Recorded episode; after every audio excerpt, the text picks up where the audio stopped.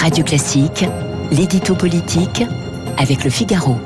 Avec Guillaume Tabar tous les matins. Bonjour Guillaume. Bonjour François. Comme prévu, les cinq candidatures de Xavier Bertrand, de Valérie Pécresse, Michel Barnier, Éric Ciotti et Philippe Juvin ont été validées hier pour la primaire des Républicains. Que va-t-il se passer maintenant jusqu'au vote du 4 décembre? Eh bien, la droite entre officiellement en campagne en campagne interne, hein, puisque ce sont les seuls adhérents LR qui vont départager les cinq candidats que vous venez de citer.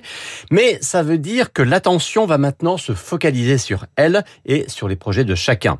Et ça, c'est un gros changement pour deux raisons.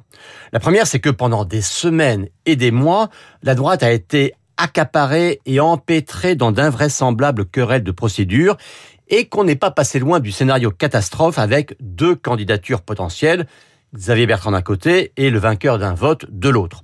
Désormais, les règles sont claires, elles sont acceptées par tous, tout a été validé, une vraie campagne peut enfin commencer.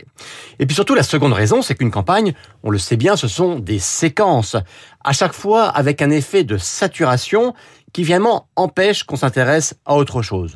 On a eu ainsi hein, une petite séquence écolo avec mmh. le match Jadot-Rousseau, puis une longue séquence Zemmour exclusivement Zemmour. Et bien sûr, cette séquence-là est loin d'être finie. Mais les mécanismes de la curiosité et de l'intérêt créent aussi la nécessité de passer à autre chose. Et ça, c'est la chance de la droite.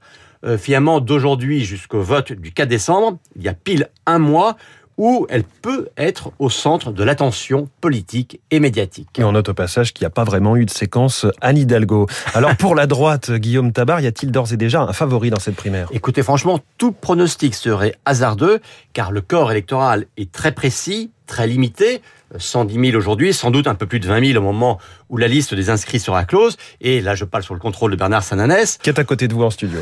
le patron de Delab aucun échantillon fiable ne peut être constitué pour organiser un sondage sérieux sur ce corps électoral-là. Ce qu'on peut dire, c'est que chacun, bien sûr, a des cartes à faire valoir.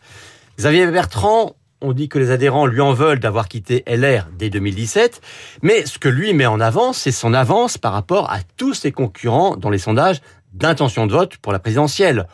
Il est en gros aujourd'hui entre 14 et 16% euh, au premier tour, quand Valérie Pécresse est entre 10 et 13, et Michel Barnier parfois en dessous des 10.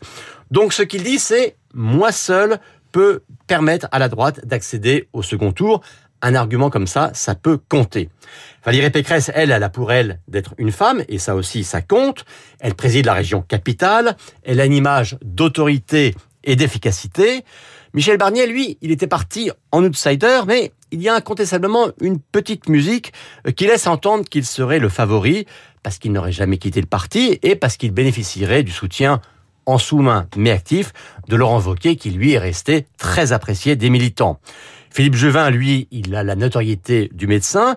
Et quant à Eric Ciotti, on en parle un peu moins, mais sur la sécurité et l'immigration, il est sans doute le plus au centre de gravité des militants LR. Et n'oublions pas, il est à la tête de la plus grosse fédération mmh. LR, celle des Alpes-Maritimes. Alors finalement, sur quoi va se faire la différence entre cinq? Écoutez, reconnaissons que ce sont les personnalités plus que le projet qui va compter, ne serait-ce que parce que leurs projets sont assez voisins. Il y a cinq ans, par exemple, hein, Sarkozy, Fillon, Juppé représentaient vraiment trois droites très différentes. Ça n'est pas le cas aujourd'hui. Entre Pécresse, Bertrand ou Barnier, les différences de fond, eh ben, franchement, on les cherche. Mmh. Alors, le patron des Hauts-de-France hier a fait des propositions en matière d'immigration, mais tous les autres candidats auraient pu signer les mêmes. Alors c'est sur le charisme, sur la crédibilité personnelle que ça va se jouer. Et pour les départager, eh bien les quatre débats télévisés seront décisifs. On sait que le premier euh, a lieu lundi sur LCI en partenariat avec le Figaro, pardon pour cette Vous faites bien maison.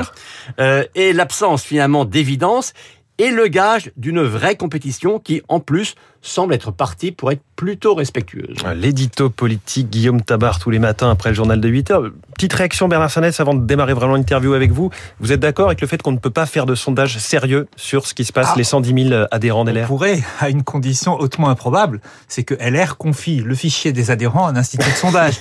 Donc vous imaginez bien qu'LR ne va pas le faire. Donc Guillaume a tout à fait, a tout à fait raison. Il est 8h18.